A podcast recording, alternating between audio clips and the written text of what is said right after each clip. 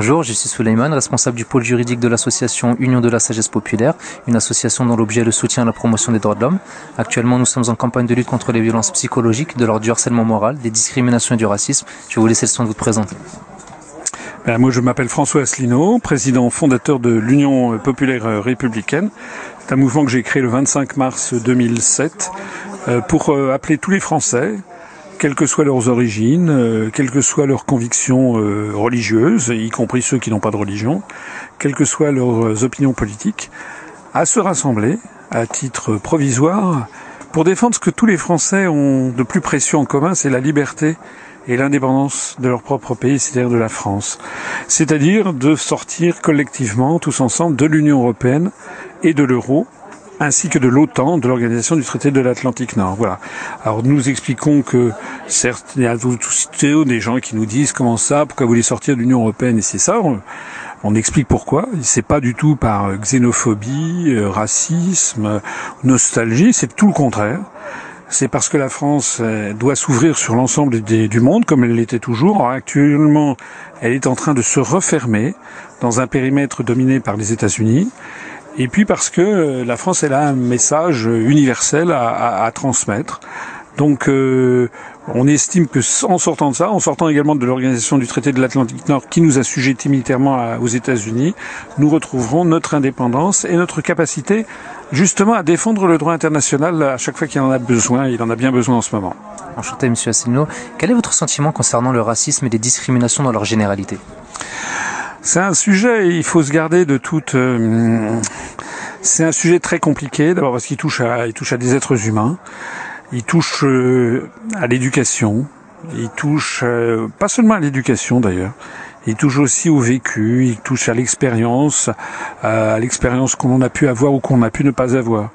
Moi, ce que je sais en tout cas, c'est que c'est souvent, presque toujours le fruit de l'ignorance. Voilà, c'est-à-dire que ben, face à quelqu'un qui n'a pas la même couleur de peau que vous, qui n'a pas la même religion que vous, il y a un principe qu'on retrouve un peu dans tous les pays du monde, dans tous les peuples, c'est un principe de, défiance, de, rejet. Euh, il y a, en, chinois, il y a un caractère pour le mot étranger qui, qui, le, qui est repris en japonais, gai kokujin, ce, c'est le, ça représente un soleil qui se couche derrière une, une montagne. L'étranger, euh, pour les, pour les Chinois, ça remonte à 5000 ans. C'est euh, quelqu'un d'inconnu qui arrive au soleil couchant au soir, donc quelqu'un dont on a peur. D'ailleurs, le mot en français étranger, il y a aussi l'idée de, de quelque chose d'étrange. Euh, donc, euh, c'est des choses qui sont très anciennement dans, les, dans, la, dans la psyché humaine ce qu'il faut, c'est euh, encore une fois l'éducation et puis l'expérience. Voilà. Il n'y a rien qui désarme plus les pensées euh, racistes que euh, le fait d'avoir vécu à l'étranger, d'avoir voyagé à l'étranger, notamment seul, d'avoir fait des rencontres avec des gens. Moi, je, sais que personnellement, j'ai fait des rencontres dont j'oublierai, que j'oublierai jamais de gens dans des pays comme je dirais les Philippines, le Yémen, euh, le Sri Lanka, euh, des pays où l'Algérie, des pays où euh, j'ai rencontré vraiment une humanité très très voilà qui transcende les une, humanité qui transcende les, clivages les clivages raciaux voilà. Est-ce que vous avez déjà vous été victime de racisme ou de discrimination que ce soit dans le domaine privé ou dans la sphère professionnelle? euh, dans la sphère professionnelle, oui, en ce moment, nous sommes victimes de, discrimination. Je ne peux pas dire que j'ai été dans l'absolu moi-même. Je suis un Français euh, blanc, euh, euh, voilà, de formation chrétienne, en vivant en France. A priori, j'ai pas de, raison d'avoir été particulièrement victime. Là où je mesure ce que c'est bien que la discrimination, c'est depuis que j'ai créé ce mouvement politique qui se heurte à des, à des montagnes. La, la montagne en France, c'est qu'on n'a pas le droit, en France, de proposer de sortir de l'Union européenne et de l'OTAN. On a le droit de critiquer, hein, mais on n'a pas, enfin on a le droit, bien sûr, on a le droit juridiquement, mais mais, mais, mais quand vous commencez à dire que vous voulez sortir de l'Union européenne, vous avez aussitôt, euh, tout le monde vous tombe dessus, les médias refusent de vous donner la parole, vous êtes immédiatement stigmatisé, critiqué, euh, caricaturé, brocardé, et ça je sais que c'est parfois très très pénible à vivre. Et pensez-vous aujourd'hui que la législation actuelle protège suffisamment les victimes de ce genre de discrimination, de racisme, tout ce genre de, de violence psychologique au quotidien?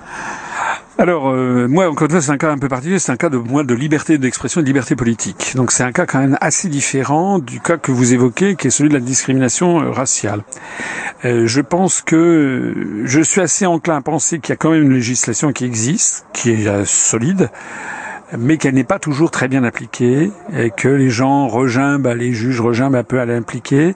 Et puis il y a un phénomène classique aussi des gens qui sont victimes de discrimination, c'est que souvent, ils ont un peu honte ils ont un peu honte de le faire savoir. De ils ont tendance un peu à, à, à intégrer leur, euh, vous voyez, à, à, à, se culpabiliser soi-même. C'est souvent un petit peu le, le sentiment. C'est comme les, femmes victimes de violence, par exemple. Elles ont souvent un, euh, peu honte de, de, de, le dire. Donc, je pense que de ce point de vue-là, c'est vrai que c'est pas, c'est pas bien. Il faut que les gens puissent exprimer leur euh, leurs problèmes. Ça, j'en suis tout à fait, tout à fait convaincu. Et je sais que sur la situation de la France au quotidien, j'ai un peu une vision euh, nuancée. Euh, il y a un racisme au quotidien en France, c'est vrai, des, des mauvaises blagues, des, des, des, des des trucs qui, se croient drôles et qui sont pas drôles du tout, parce que c'est drôle quand euh, il s'agit de critiquer quelqu'un d'autre, mais quand on est soi-même victime, on trouve plus ça du tout drôle. Donc ça, je sais bien ce que c'est que je, je, je, je, ne suis pas ignorant. Hein, je vois bien ce que c'est que euh, le petit racisme au quotidien, la petite phrase euh, qui se veut une blague et qui en fait est extrêmement blessante et qui touche à l'identité de quelqu'un. ça, il faut évidemment le combattre. Mais je voudrais quand même dire autre chose, c'est que pour avoir beaucoup vécu dans le monde, il me semble que la France n'est pas du tout un pays raciste, en tout cas il l'est moins que beaucoup d'autres. Euh, au bout du compte, ce que les Français, le peuple français dans sa dans son c'est que c'est quand même un peuple égalitariste et euh, ça remonte à très loin, ça remonte euh, au mariage de Clovis euh, en 496 lorsque l'Église avait interdit les mariages claniques. Euh, C'est-à-dire que les Francs devaient se marier avec des Gallo-Romains, des Gaulois. Donc en France, nous avons par exemple un taux de mariage mixte qui est très très élevé par rapport à ce que c'est dans les pays anglo-saxons. Mariage mixte, ça veut dire par exemple une Française dite de souche euh, qui va se marier avec un rebeu, comme on dit maintenant, ou avec un Français d'origine africaine, voilà, africaine noire, ou réciproquement. Donc ça, c'est alors il n'y a pas de statistiques en France. Hein, ces statistiques sont, ne sont pas autorisées par la loi, euh, mais on a quand même euh, bon un certain nombre de de, de, de, marqueurs sociologiques qui ont été effectués. Et de, ce que je crois savoir, c'est qu'on estimait qu'en France, il y avait à peu près 14% de mariages mixtes, alors que dans les pays comme en Angleterre, où ces statistiques, elles, sont autorisées, on est à 0,1%. Alors qu'est-ce que ça veut dire? Ça veut dire que la France est un pays qui a été depuis très très longtemps depuis 496 et même avant, depuis la victoire de Jules César sur la Gaule, un pays métissé, un pays de métissage. C'est tellement vrai que vous avez le type, il n'y a pas de type physique français. Vous avez eu le, peuple français à l'origine, ce sont des Celtes et des Gaulois qui étaient de grands, les yeux verts, les yeux bleus, des taches de rousseur. Et puis ils ont été vaincus par des Romains qui étaient des petits avec la peau, la peau mate, les yeux marrons et les cheveux bruns. Et donc ça a formé le peuple gallo-romain. Et puis après ça, ils ont été à nouveau vaincus par des Francs, euh, des Franken, et, qui euh, eux étaient blonds euh, aux yeux bleus. De telle sorte que parmi les Français, vous avez, et je parle avant les grandes migrations du XXe siècle, mais parmi le peuple français, vous avez euh, des bruns, des blonds, des roux, euh, euh, vous avez des gens, des petits, des grands, des gens à la peau claire, à la peau mate, des gens avec les yeux bleus, les yeux verts, les yeux marrons, les yeux noirs. Vous avez si vous regardez le type physique en Suède ou au Portugal, c'est pas du tout la même chose. Vous voyez Donc la France a été un pays de brassage, et avec les grandes migrations du XXe siècle, avec l'arrivée de populations extra-européennes, ça continue de telle sorte que en France, il y a, je veux pas faire un tableau idyllique hein, de mon pays, j'ai dit que je sais bien qu'il y a du racisme au quotidien, mais j'aurais tendance à dire que c'est une espèce de racisme résiduel un peu populaire, mais qui, euh, derrière ça, il y a une autre réalité sociologique, c'est quand même justement euh, cette espèce de, de creuset. C'est ce que reprochait d'ailleurs l'Allemagne nazie. Euh, les Hitlériens reprochaient aux Français d'être un peuple abattardi, par exemple.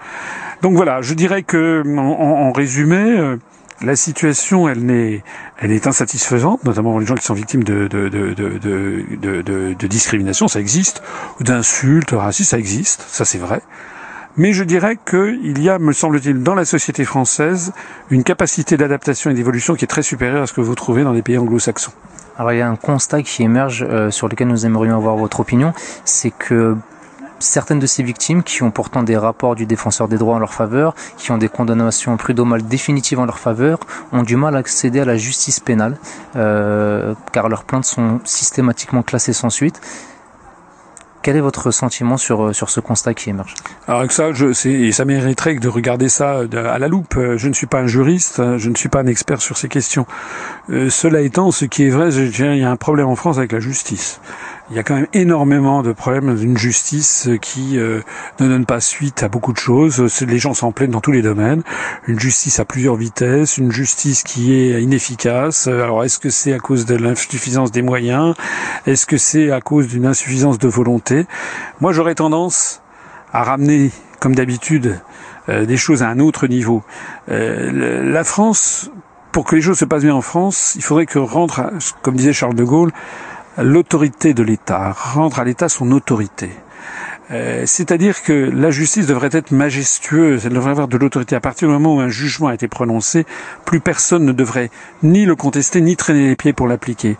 Euh, pour ça, il faut que l'État retrouve son autorité. Or, autorité, c'est un mot qui vient du latin, auctoritas, c'est de la même racine que auteur.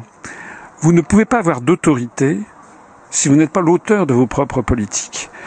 Le problème que j'évoque là, c'est pas seulement la justice, c'est tout, dans tous les domaines, en matière de police, de justice, d'éducation, en matière diplomatique, militaire, économique, sociale. La France n'est plus dirigée par des représentants du peuple français enfin facialement oui bien entendu, mais en fait ils appliquent des directives, des traités les traités européens, le traité de l'Atlantique Nord, et des instructions d'une oligarchie financière internationale, d'une oligarchie industrielle, de cercles euro-atlantistes, du gouvernement de Washington, de, de la nébuleuse des gouvernements en Europe, etc. Donc toutes ces institutions qui euh, euh, sapent euh, l'autorité de, de l'État. Nous, notre mouvement politique veut sortir de l'Union européenne parce que et là ça rejoint également votre souci, nous considérons que la construction européenne est une construction non seulement artificielle, mais une construction qui est fondée sur une espèce d'apartheid planétaire. Et je pèse mes mots. Parce que c'est quoi au fond la construction européenne? Au fond, ça revient à dire qu'il faudrait que la France fusionne avec des pays qu'elle ne connaît absolument pas, comme les pays baltes, euh, la, voilà, la Slovaquie. J'ai rien contre ces pays, mais c'est des pays avec lesquels nous n'avons pas de liens historiques, euh, familiaux, euh, migratoires, culturels, religieux, traditionnels, et qu'en revanche la France devrait se couper des pays avec lesquels elle a une vraie histoire euh, une histoire, mais aussi des liens économiques, sociaux, universitaires, migratoires, familiaux, etc. Notamment les pays du sud de la Méditerranée, les pays du Maghreb, les pays d'Afrique. Et, et pourquoi? Pourquoi? Au fond, pourquoi? Eh ben, Si vous creusez le sujet, vous découvrirez qu'en fait, la conception du monde qui est véhiculée par la construction européenne, c'est en fait une construction de nature racialiste, que vous trouvez d'ailleurs dans le discours de Victor Hugo de 1849, euh, au congrès de, congrès de la paix. En 1849, Victor Hugo, qui est encore jeune, lance un, fait un fameux discours où il parle des États-Unis d'Europe. Alors souvent, les gens citent ça euh, sur, euh, sur, dans les discours politiques, mais moi, je suis allé revoir le discours de Victor Hugo, ça vaut vraiment le coup, parce que vous apercevez que c'est une conception totalement racialiste du monde, où il considère, les, Victor Hugo dit, il faut bâtir les États-Unis d'Europe et tendre la main aux États-Unis d'Amérique pour imposer la loi du Créateur à l'ensemble du monde. Et il a cette phrase épouvantable où il dit, il faut rendre l'Afrique à l'homme et l'Asie à la civilisation. C'est une pensée qui date de 1849, qui date, qui a donc euh, plus de plus de 160 ans d'âge, mais c'est une pensée qui est de nature racialiste. Nous nous disons que dans le monde du 21e siècle, tel que nous l'espérons en tout cas, on ne doit plus avoir de différence de cette nature, que tous les pays doivent être sur un pied d'égalité. C'est encore un idéal, mais c'est un idéal qui n'est pas finalement, euh, à mon avis, aussi inaccessible que cela, si l'on veut bien admettre qu'il faut que les pays qui veulent dominer l'univers arrêtent de le vouloir. justement, brièvement, quelles seraient vos préconisations pour que les mentalités évoluent pour plus d'égalité, plus de tolérance envers la différence? Je pense franchement qu'il faudrait que tout le monde déjà communie dans le même amour de la France et de la République française, qui est un, principe d'émancipation de la République. Voilà. Moi, je le vois beaucoup à l'UPER. Nous avons beaucoup de Français d'origine immigrée, beaucoup d'origine maghrébine notamment, mais pas seulement. On a, ce qui est très rare en politique, on a des Français d'origine d'Afrique noire et aussi des Français d'origine asiatique. C'est très très rare. En général, les Français d'origine asiatique sont souvent extrêmement réticents à, à s'engager en politique parce que on, on dit, et c'est notre discours permanent, nous sommes tous Français, à égalité de droits et de devoirs à égalité de droits et de devoirs. Et moi, je vois que parmi je sais que je sais bien les discours qu'il y a actuellement, euh, voilà où on soupçonne beaucoup de, euh, de gens de ne pas s'intégrer, mais mais il faut qu'on leur donne l'amour de leur propre pays. Il faut qu'ils se sentent, euh, comment dirais-je, fiers d'être français. Voilà. Moi, j'ai fait une conférence qui s'appelle l'histoire de France, et j'ai beaucoup de jeunes, que ce soit des Français de souche ou des Français d'origine de très récente, qui sont venus me voir et qui me disent, Monsieur, pour la première fois de ma vie, vous m'avez rendu fier d'être français. Je peux vous assurer que lorsque nous aurons des jeunes qui seront tous fiers d'être français, dans un idéal de paix, hein, non pas dans un idéal de, de, mais dans un idéal pacifique, un idéal civilisationnel, euh, honnêtement, j'espère vraiment que c'est un des moyens de, de résoudre les problèmes que vous évoquez. Notre slogan associatif est la violence recule là où la solidarité avance. Que pensez-vous de ce slogan? C'est assez proche de ce que je dis. Hein. C'est assez proche de ce que je dis. La solidarité, elle s'exerce dans un cadre national toujours. Le, reste, c'est des rêves. Et c'est pas quand je dis ça, c'est pas du tout du nationalisme. Hein. Vous savez ce que disait Charles de Gaulle? Il disait euh, euh, les, nous sommes patriotes ou nous sommes des nationaux. Il disait un patriote, c'est quelqu'un qui aime son pays un nationaliste, c'est quelqu'un qui déteste le pays des autres. Nous, nous sommes patriotes. Nous aimons la France. C'est notre pays à tous. Et il est normal d'aimer, c'est comme aimer sa maman ou aimer son papa. C'est quelque chose de, ça n'est pas normal de ne pas l'aimer. Le, le discours actuellement de dénigrement constant de la France qui est tenu en France, dans tous les médias, etc., le discours permanent de dévalorisation, c'est un discours qui est totalement anormal et anxiogène et qui déstabilise profondément la, société. La société. Euh, mais à la fois, nous aimons notre pays, mais nous sommes très ouverts sur le reste du monde. D'ailleurs, dans notre programme, qui figure sur notre site, hein, upr.fr, euh, il y a tout un volet en matière d'éducation, en matière de culture, où euh, nous voulons absolument ouvrir l'esprit des Français sur le reste du monde. Voilà par exemple une action concrète que nous pourrions mener. Euh, lorsque les Français regardent la télévision aujourd'hui ou, ou vont au cinéma, il y a une, proportion de films américains qui est absolument colossale. Je ne sais pas, mais euh, les séries américaines à la télévision, parfois c'est 80-90% de ce qui est produit, de ce qui est présenté.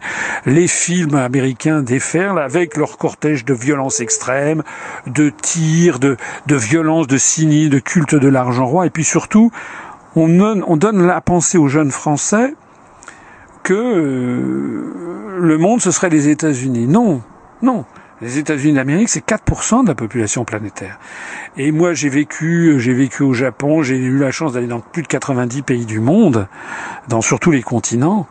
Euh, moi, ce que je veux, c'est qu'on dise aux jeunes Français, euh, il, y a, y a 95% de la population planétaire, 96% de la population planétaire qui n'est pas américaine. Donc, ce que nous, nous voulons, c'est, par exemple, une action concrète, c'est qu'à la télévision française, régulièrement, il y ait des films venant de pays extra-européens et non américains. Par exemple, vous avez des productions cinématographiques tout à fait intéressantes en Russie, en Chine, au Japon, euh, en, en Égypte, euh, en, en, Afrique, notamment en Afrique francophone, euh, dans les pays latino-américains, en Inde, Bollywood, c'était le premier producteur de films au monde, hein, à Bombay. ça, on ne le voit jamais, jamais, jamais, jamais. Je ne dis pas qu'il faut le programmer tout le temps, mais entre tout le temps et jamais, il y a une marge. il y a un, un, festival du film panafricain à Ouagadougou, donc au Burkina Faso, qui se tient tous les deux ans.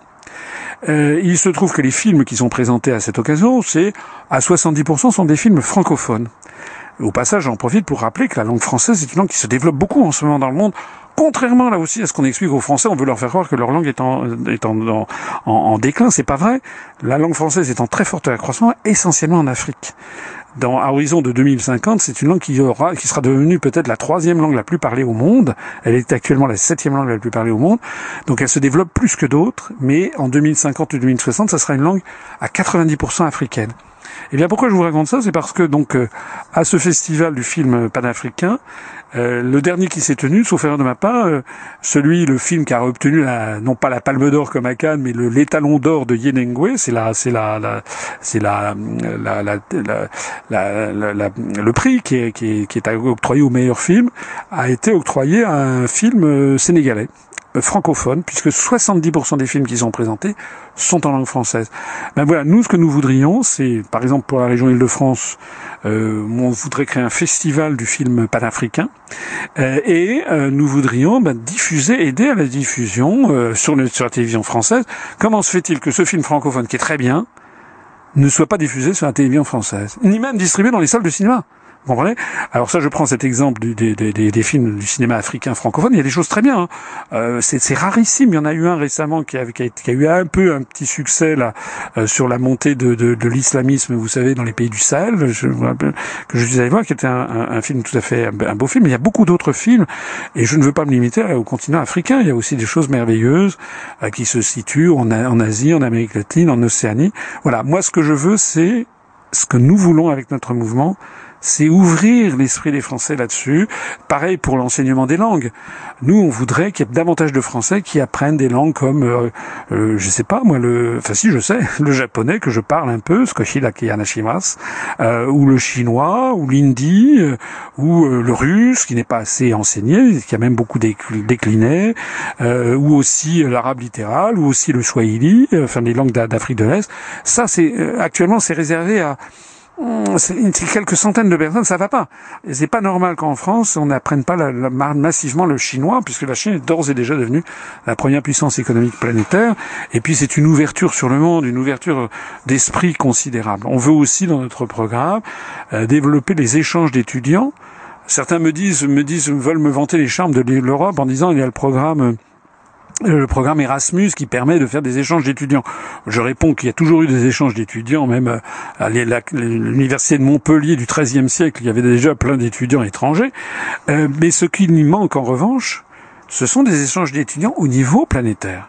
Moi, je trouverais très très bien qu'on développe, par exemple, des, dans des classes, euh, qu'il y ait, je sais pas, une classe au niveau de la de la sixième ou de la cinquième, par exemple, au collège, eh bien, qui aille passer deux mois dans une classe, euh, je ne sais pas, euh, euh, à Shanghai ou bien à Ouagadougou, ou bien voilà, ce genre d'échange qui d'abord frappe énormément les imaginations quand on a 12 ans, 13 ans, ouvre le monde et, fait comprendre que en fait, alors nous sommes tous français, nous en France, mais en fait nous sommes tous des êtres humains, nous sur la planète Terre.